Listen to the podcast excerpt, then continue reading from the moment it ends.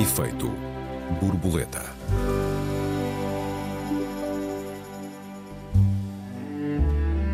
Acabam-se as feiras do livro, regressa a ditadura dos manuais escolares, empreendem os festivais literários contra a escassez. A crise há de continuar. Para muitos portugueses, os livros são demasiado caros, mas selo mesmo. Bem-vindos a mais um Efeito Borboleta. Eu sou o Joel Neto. Eu sou a Raquel Varela. Olá, Raquel. Boa tarde. Muito claramente, os livros são demasiado caros. Olá, Joel. Boa tarde. Olha, se nós olharmos para o que são os salários, sim, são demasiado caros. É por isso que as pessoas não leem, não. nós temos uma rede de bibliotecas invejável em muitos países. Aliás, temos uma rede de bibliotecas e bibliotecários como uh, de nível, digamos, do melhor que há. Uh, não há pequena vila que não tenha a sua biblioteca, o seu bibliotecário.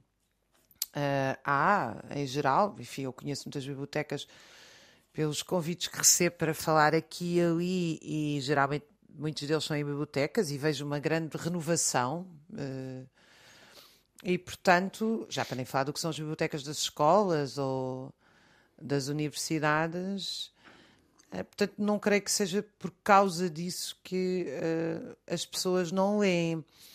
Agora, que os livros uh, podem parecer-nos baratos, 10, 15 euros, se compararmos com outras chamadas atividades do lazer, embora eu não colocasse os livros na atividade exclusiva do lazer, acho que é muito mais do que isso.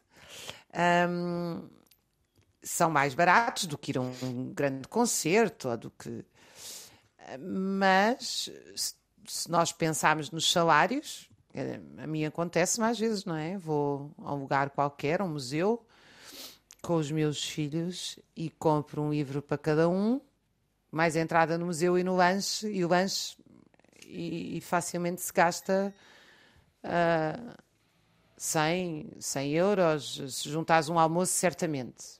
Uh, e portanto eu acredito que isso tenha algum efeito. Não acredito que seja por isso que não há leitores ou que há menos leitores do livro em papel ou menos leitores de história e literatura, de histórias aqui com E. Não sei qual é, qual é a tua hum, visão uh, como escritor e que acompanhas tanto esta questão, incluindo os festivais literários. Aliás, há um na terceira. Hum. Sim, há, há, dois, dois festivais, eh, na verdade três agora, na, na terceira, embora dois mais pequenos. Um, a minha visão não é muito diferente da tua, aliás, eu gostava de, de ter-me um pouco mais uh, em alguns aspectos que tu, que tu afloraste. De resto, este é um tema que nós já, de alguma maneira, uh, circunscrevemos no ano passado quando discutimos a, a desmaterialização dos manuais escolares. Uh, mas é um tema que volta a discutir -se sempre que há uh, regresso às aulas, ou sempre que há feiras do livro, ou sempre que há uh, festivais literários, e neste, no início do outono ou no fim do verão, estes, estes fatores juntam-se todos para se voltar a discutir de alguma maneira o que, porque é que os livros são caros e, eu, francamente, acho que é um tema que nós eh, devíamos uh, discutir aqui, que já devíamos ter invocado aqui. Mas deixa-me começar pelos índices de leitura dos portugueses. Uh, segundo os dados oficiais, Portugal é o terceiro país que lê menos jornais na Europa, uh, está à frente apenas de Espanha e da Grécia, e é de todos os 26 o que lê menos revistas e, sobretudo, que lê menos livros. São, são dados oficiais, repito. É o país europeu, Portugal, com, menos, eh, com menores índices de leitura. Quase 70% das pessoas passam um ano inteiro sem ler um único livro. E quando se vai perguntar-lhes porquê, a resposta mais ouvida é: de longe, os livros estão muito caros. Portanto, estamos a falar de livros que custam uh, eh, 20 euros, ou 18 euros, ou 16 euros, ou 14 euros, e que demoram uh, uma semana, ou 15 dias, ou um mês a ler. E estamos a falar do mesmo país que numa manhã, por exemplo, esgota os bilhetes para quatro concertos uh, dos Coldplay em Coimbra. concertos, aliás, agendados um a seguir ao outro ao longo dessa mesma manhã. Portanto, bilhetes com preços entre os 65 e os 150 euros para concertos que duram no máximo uh, duas horas. E, aliás, agendados para Coimbra e para os quais uma elevadíssima percentagem das pessoas terá de deslocar-se, gastando mais dinheiro ainda em combustível, em portagens, em alimentação, quando não, aliás, em viagens de avião e em uh, estadas, como é o que acontece com os açorianos e com os madeirenses. E eu não tenho nada contra os Coldplay, ou não tenho nada em particular contra os Coldplay, não gosto muito da música, francamente, mas podíamos perfeitamente estar a falar de uma, de uma banda ou de, ou de um músico que eu gostasse muito, podíamos até estar a falar do Miles Davis, ou se ele fosse vivo, que aquilo que eu uh, quero dizer mantinha-se verdade. Uh, isto é, que o preço dos livros é apenas uma desculpa, como tu, aliás, disseste, equivocá-lo como justificação uh, para, não se, para não se ler, não passa, e isto acrescento eu, é um, não passa de um gesto de, de, de hipocrisia. Porque, como tu dizes e muito bem, as bibliotecas não estão propriamente a transbordar, pelo menos eh, não com leitores. Quando muitas bibliotecas estão cheias ou transbordam de público, quando eh, são organizados eventos que são feitos precisamente para fazer rodar os torniquetes à entrada das bibliotecas, isto é, eventos para crianças, exposições, concertos, até show cookings. que eu já encontrei em bibliotecas, até danças folclóricas, ranchos folclóricos em bibliotecas. O que importa é encher a biblioteca, ler ao menos. E, e, em todo o caso, nunca estão lá aqueles que dizem não ler porque os livros estão caros. Porque, uh, e porque se os livros não fossem tão caros, devoravam, devoravam, devoravam livros. Isto é outra coisa que os portugueses gostam muito de dizer, que devoram livros. Uh, e, e, durante muito tempo até pensei que, que, se tratava de uma metáfora. Mas agora acho que já é literal, quer dizer, as pessoas devem realmente estar a comer eh, livros de garfo e faca o dia inteiro, porque a ler é que não estão de certeza, Raquel. Não sei se a minha visão te parece demasiado negra e um pouco Olha, cínica. Eu, eu acho que o que nós devíamos questionar-nos é porquê. Eh, uhum. Uh, Deixa-me dizer-te aos nossos ouvintes um, que a, a leitura, nós falamos muito em aprender a ler. Enfim, toda a gente compreende que nós precisamos de aprender a ler. Mas a leitura é muito mais do que aprender a ler. Nós uh, distinguimos-nos dos animais porque temos chamadas funções psíquicas superiores. Essas uhum. funções, elas são todas adquiridas através da cultura e da educação. Uhum. E há muitos anos que se chegou à conclusão que a educação familiar e a cultura familiar não eram suficientes. Uh, na verdade, eu posso, na minha casa, educar um filho para ter eh, uma grande paixão pela história, mas eu não posso fazer um historiador em casa, um médico, um engenheiro. Ou seja, a escola formal, uh, o desenvolvimento da, das, da, da, cultura e da educação a um certo patamar só pode ser feito pela instituição formal que é a escola. Escola, as universidades, estou aqui a falar de escola no sentido amplo. Bom, uma dessas funções psíquicas superiores, que eu creio que hoje está francamente abalada pela automação e a automação, quanto a mim, aos telemóveis, continuo a achar que a generalização do telemóvel não, ou do computador ou do iPad não tem a ver com uma escolha das pessoas, mas com uma digitalização da economia e com uma e nas crianças e nos jovens com uma preparação para essa digitalização. Um, que é, porque senão tínhamos políticas de simplesmente retirá-los da escola e revelar intensivamente, da mesma maneira que dizemos que o açúcar faz mal, que as drogas fazem mal, que o café faz mal, que o álcool faz mal, explicar todos os efeitos uh, dos telemóveis consumidos mais que meia hora ou uma hora por dia, ou seja o que for. Bem, mas uma dessas funções, eu não vou perder o meu raciocínio, é a atenção dirigida, a concentração. Ler um livro, não sei que seja uma porcaria sem sentido nenhum, que também há, exige atenção. uma das coisas que eu te conto, por exemplo, e tenho tido essa experiência como professora e como formadora de professores, o que é mais grave, porque são eles que vão formar outros, é que a atenção das pessoas está cada vez mais reduzida. Portanto, eu própria, quer dizer, eu continuo a estudar uh, e para mim estudar é dos verbos mais bonitos que existem. Aliás, eu adoro ter tempo para estudar, muitas vezes não tenho. Isto significa que eu vou muitas vezes ler o mesmo texto três, quatro vezes, sublinhar, volta atrás. Não compreendi à primeira. Uh, ao final, sei lá, de uma hora, uma hora e meia de ler, levanto-me e vou beber um café, etc. Aquilo que eu vejo à minha volta é que isto, que é altamente, que as pessoas pensam que ah, eu tenho jeito para ler, ou eu sou concentrada, ou eu nasci assim, etc. Não é nada disso. Eu, aliás, devo dizer que, felizmente, eu fui, fui e sou uh, uma criança e uma adulta chamada hiperativa, mas fui quando não havia ritalina nestas. nestas, porque senão imagino que me tivessem drogado na escola como fazem a tantos miúdos. Porque eu sou muito elétrica, preciso, aliás, de fazer várias horas de exercício por dia, sempre precisei, e sou capaz de estar horas concentrada a ler e a escrever que me esqueço. Às vezes, quando acabo de escrever, quando já estou a ficar zonza e olho para o relógio e percebo que estou há duas horas e meia sem me levantar. Uh, porquê? Porque ao longo da minha vida escolar, fundamentalmente, em casa também, fui treinada para ter foco, atenção dirigida e concentração. Isso não, não me impede de eu depois querer correr, fazer paddle, caiaque e todas essas coisas que eu adoro fazer, ou mexer-me, seja o que for.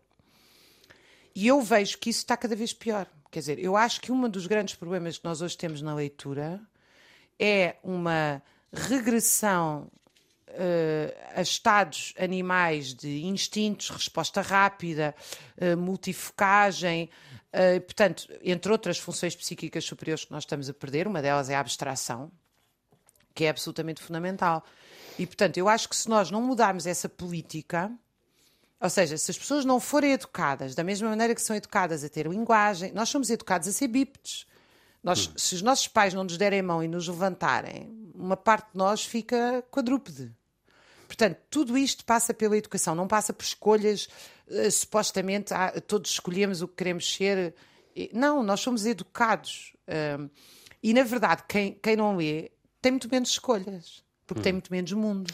Raquel, deixa-me interromper-te aqui, nós estamos a chegar ao final da nossa primeira parte. Já retomamos essa ideia, entretanto, a música, com uma escolha minha desta vez, Wuthering Heights, de Kate Bush, lá está, a música a dialogar com a literatura. Até já. Até já.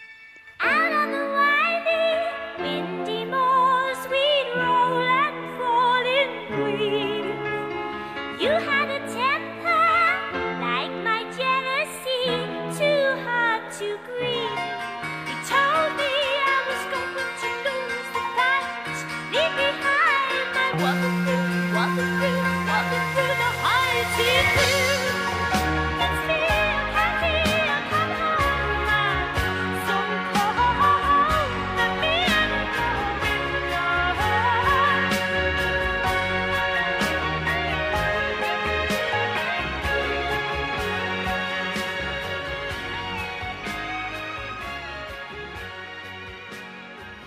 Efeito borboleta, segunda parte. Esta semana discutimos o preço dos livros e o seu impacto nos índices de uh, leitura.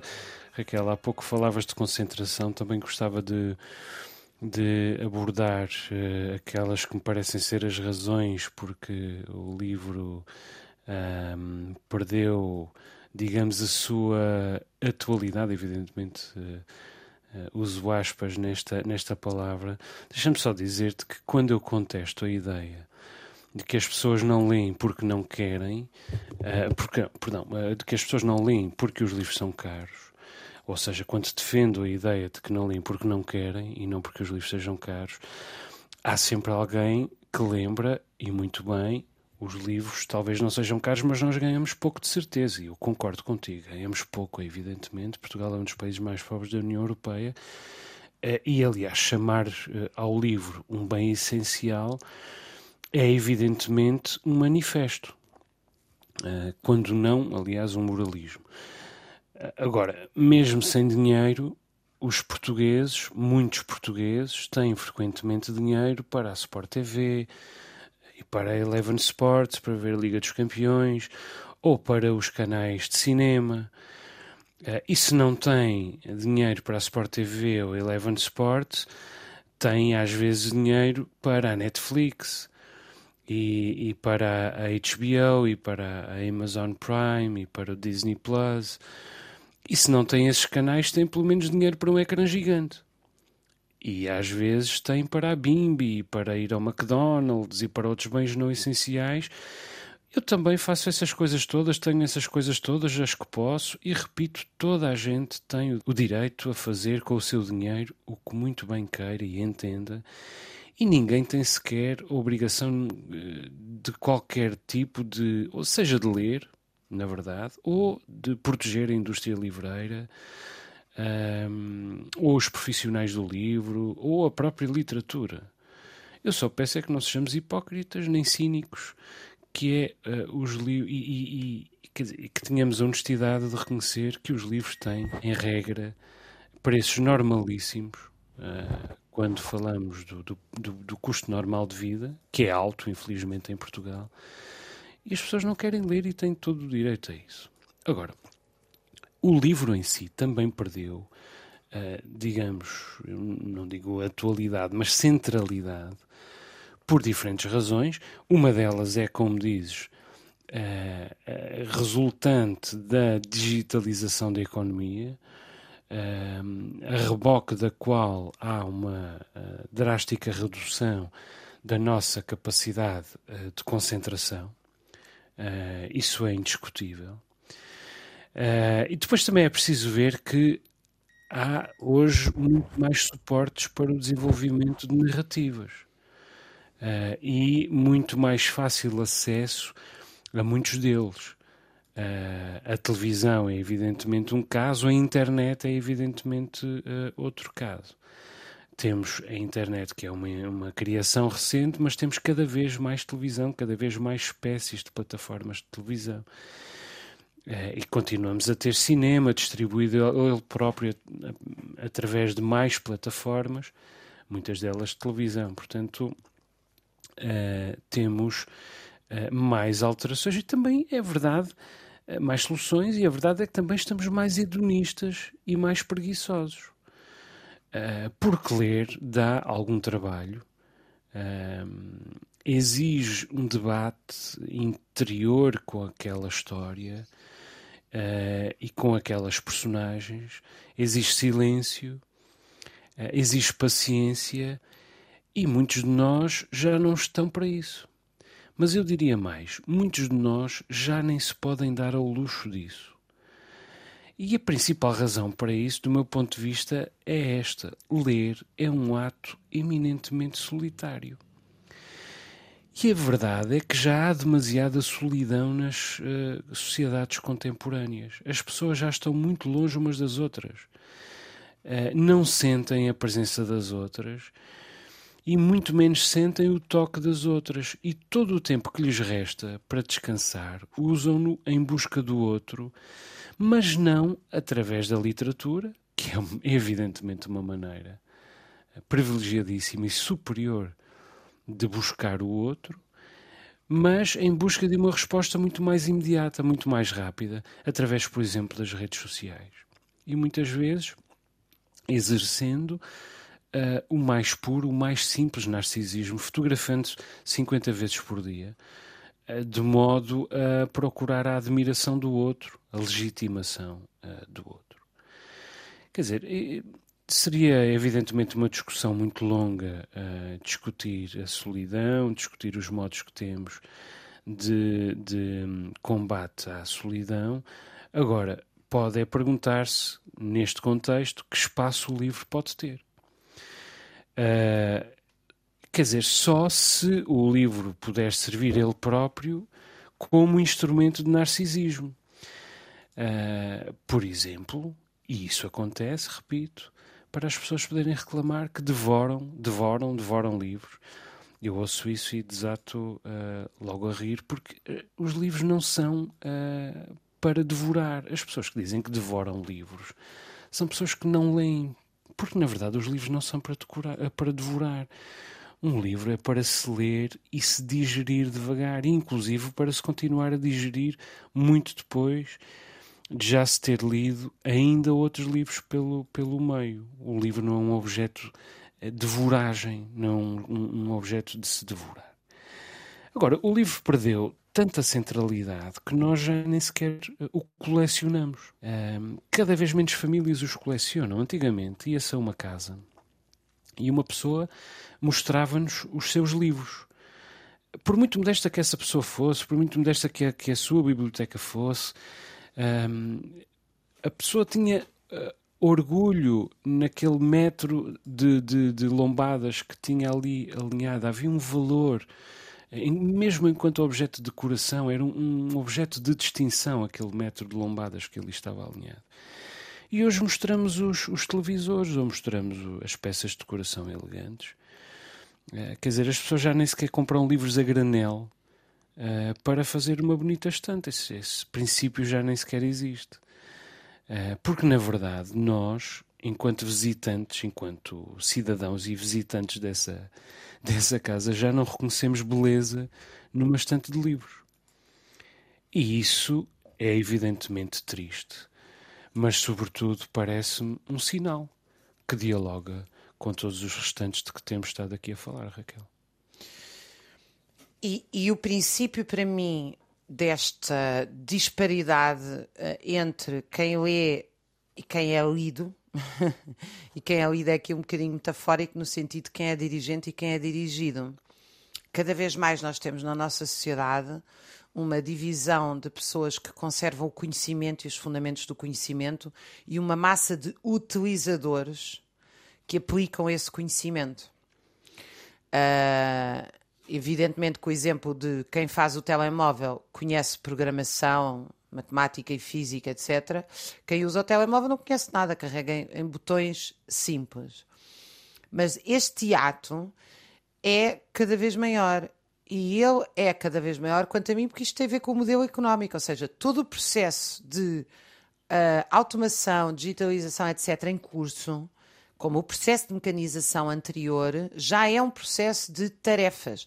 Aliás, o Ministério da Educação, que tinha responsabilidades fundamentais aqui, é o primeiro a vir-nos encher de um jargão pós-moderno que agora a escola já não é para educar. Um professor, aliás, que diga eu sou professor e quero educar, pode ser apedrejado, porque a ideia é que ele esteja ali a divertir, a dar competências, a fornecer um, aplicações para o mercado.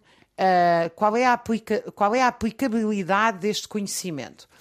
Uh, e a nós, mesmo investigadores, muitas vezes fazem-nos essa pergunta, que nós que, que trabalhamos, eh, quem trabalha em teoria ou em ciência fundamental, publicam, perguntam qual é a aplicação, que é uma coisa absolutamente fantástica, quer dizer, uh, é um, um grau de, de, de, ausência de noção do que é que é o conhecimento de per si. E eu acho que esta ausência, a, a impossibilidade cada vez maior de criar leitores é também, quanto a mim, não só, mas é também, quanto a mim, um reflexo de uma imensa desigualdade social, porque eu volto a dizer, nós olhamos para este problema que é não ler, e quando eu digo ler, é ler um livro, é ler uma coisa profunda, é pensar sobre ela, é abstrair, é uma coisa fundamental na vida. É, porque é que a literatura já nem estou a falar dos outros livros de ciência, de história, seja o que for. Porquê é que a literatura é tão poderosa e importante? Porque a literatura cria o que não existe. E nós, humanidade, somos isso. Nós somos a possibilidade de criar futuros novos, coisas que não existem, relações que não existem, sentimentos que não existem, cenários que não existem. E são essas é essa inexistência que revela o que somos e o que podemos ser.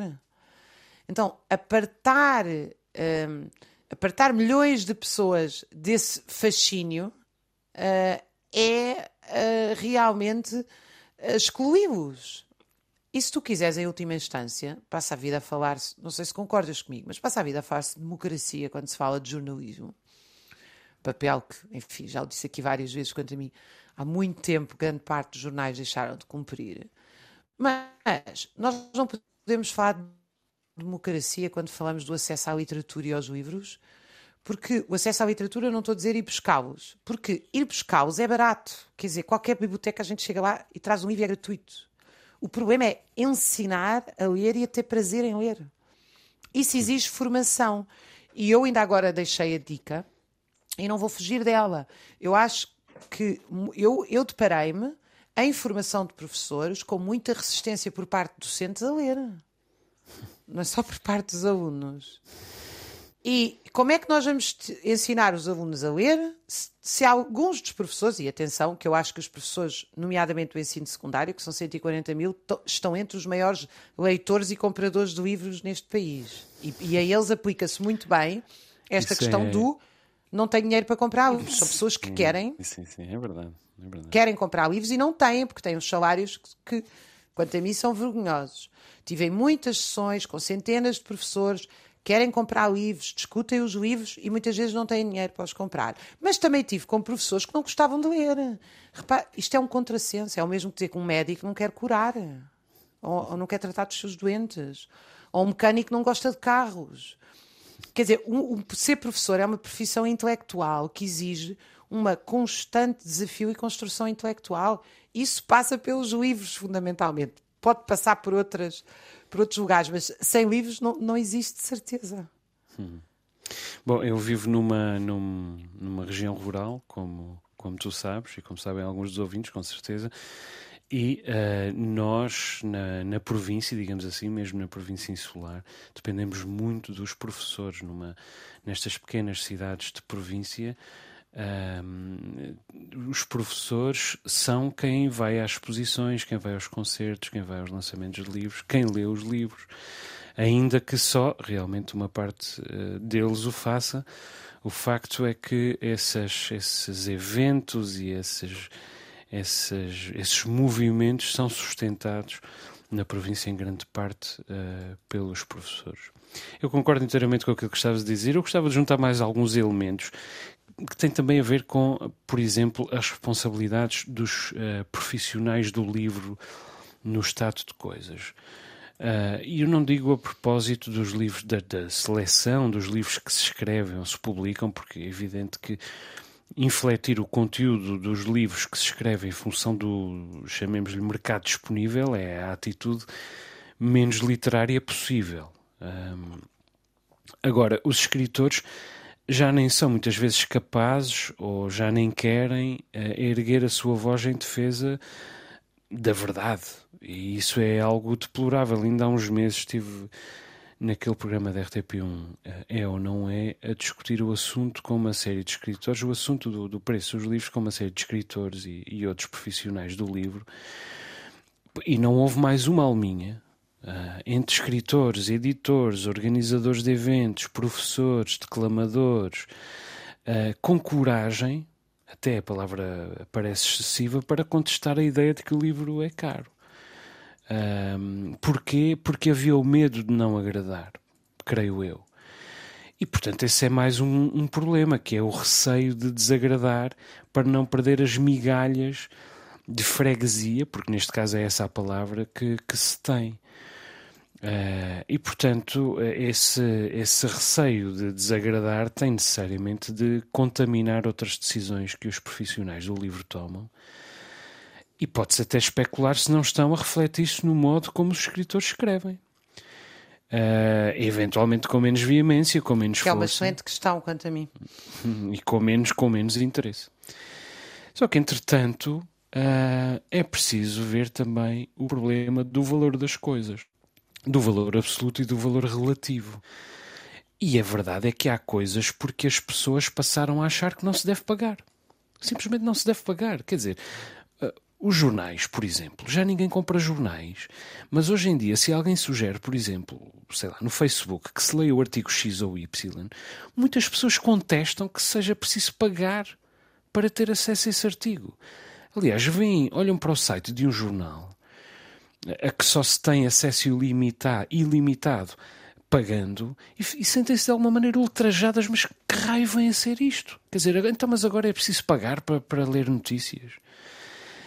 este é o raciocínio que se faz muitas vezes e isto acontece um pouco com os livros também.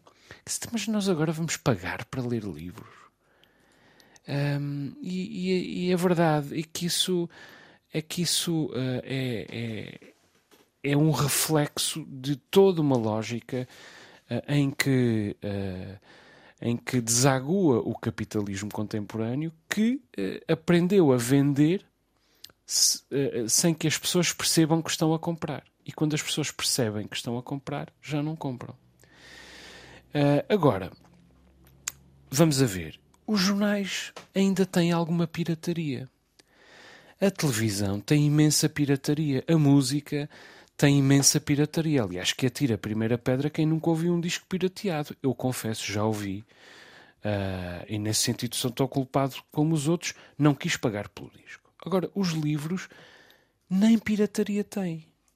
Quer dizer, quem é que hoje anda a traficar fotocópias de livros? Absolutamente ninguém. E PDFs são meia dúzia de pessoas.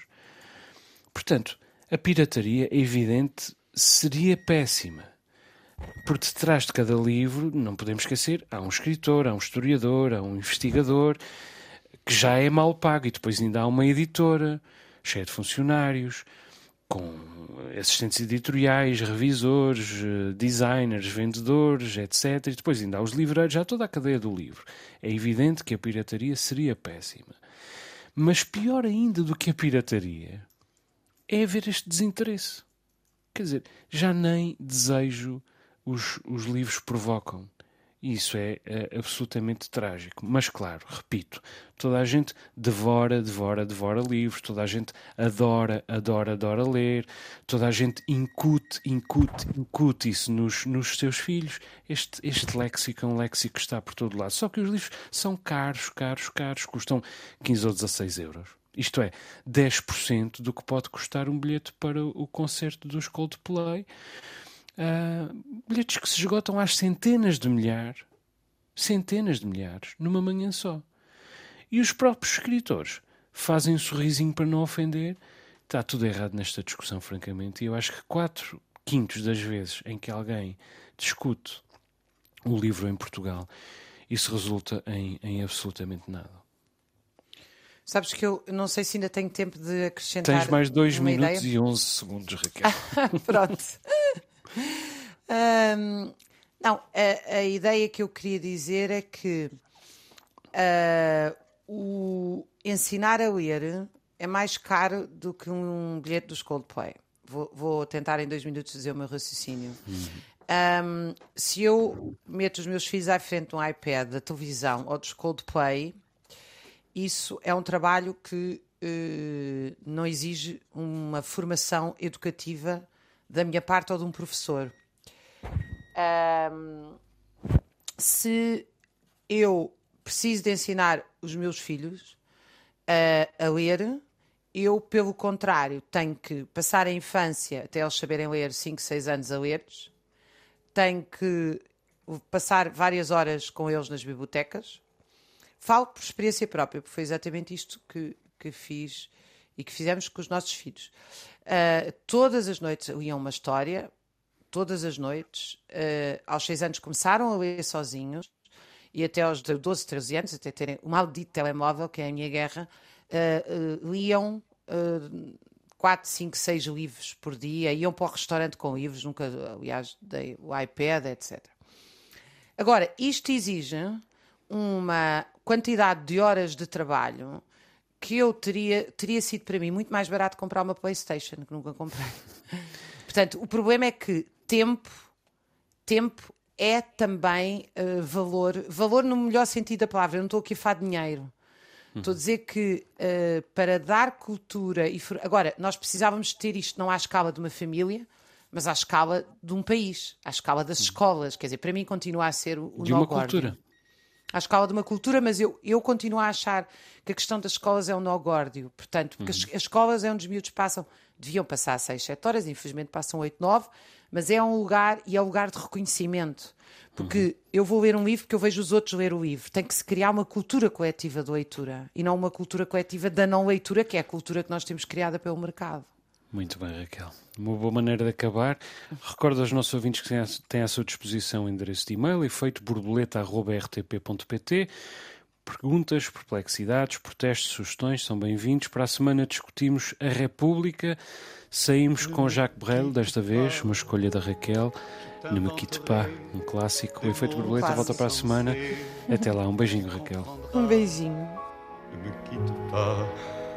On a vu souvent rejaillir le feu de l'ancien volcan qu'on croyait trop vieux. Il est, paraît-il, des terres brûlées, donnant plus de blé qu'un meilleur avril.